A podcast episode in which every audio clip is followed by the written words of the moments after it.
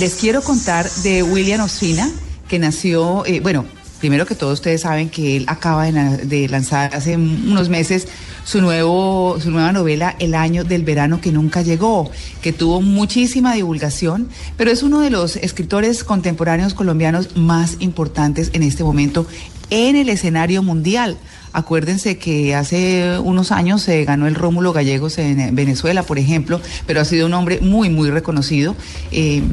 tiene trilogías, eh, tiene obras muy importantes y justamente estaba ayer en la tarde en firma de libros, firmando su novela, El año del verano que nunca llegó. Un hombre serio, mm, un poquito frío si se quiere, pero con unas opiniones muy, muy importantes. Le preguntamos inicialmente como ¿Qué hacer con esto de que en Colombia no leemos, de que no tenemos esa excelente disciplina? Aquí está William Espina. Yo creo que es importante que la sociedad empiece a sentir que no solo los guerreros y no solo la política son protagonistas de la historia, que también eh, los libros, que con todo lo que traen del reino de la imaginación, del reino del pensamiento, del reino de la sensibilidad, son eh, hechos importantes de la realidad. Entonces un evento como este que convierte en noticia la cultura, que convierte en noticia los libros, que convierte en noticia la pasión de escribir y la pasión de leer y la pasión de encontrarse para hablar de libros y de, ideas. Eh, es muy importante y yo diría que una de las importancias que tiene para hablar de lo que pasa hoy en Colombia es que nos devuelve a la a la, búsqueda de una normalidad perdida. Nuestra sociedad perdió la normalidad y haberla perdido significó que a partir de cierto momento lo único que se volvió importante,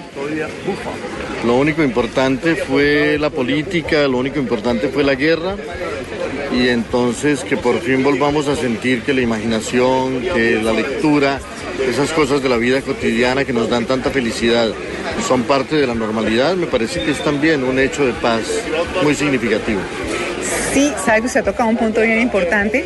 porque de pronto la gente no ha descubierto que compartiendo con sus hijos la lectura de algo pequeño cada noche o la lectura de algo pequeño en un parque o sencillamente enseñar a leer a través de letreros y demás e irlos llevando a la lectura también contribuye a la paz también contribuye a compartir, porque el hecho de compartir con tranquilidad, de compartir conocimiento, pues justamente lleva a la paz. Es, la, la paz no es una sola cosa de no armas, que tal vez es lo que está mal configurado en el país.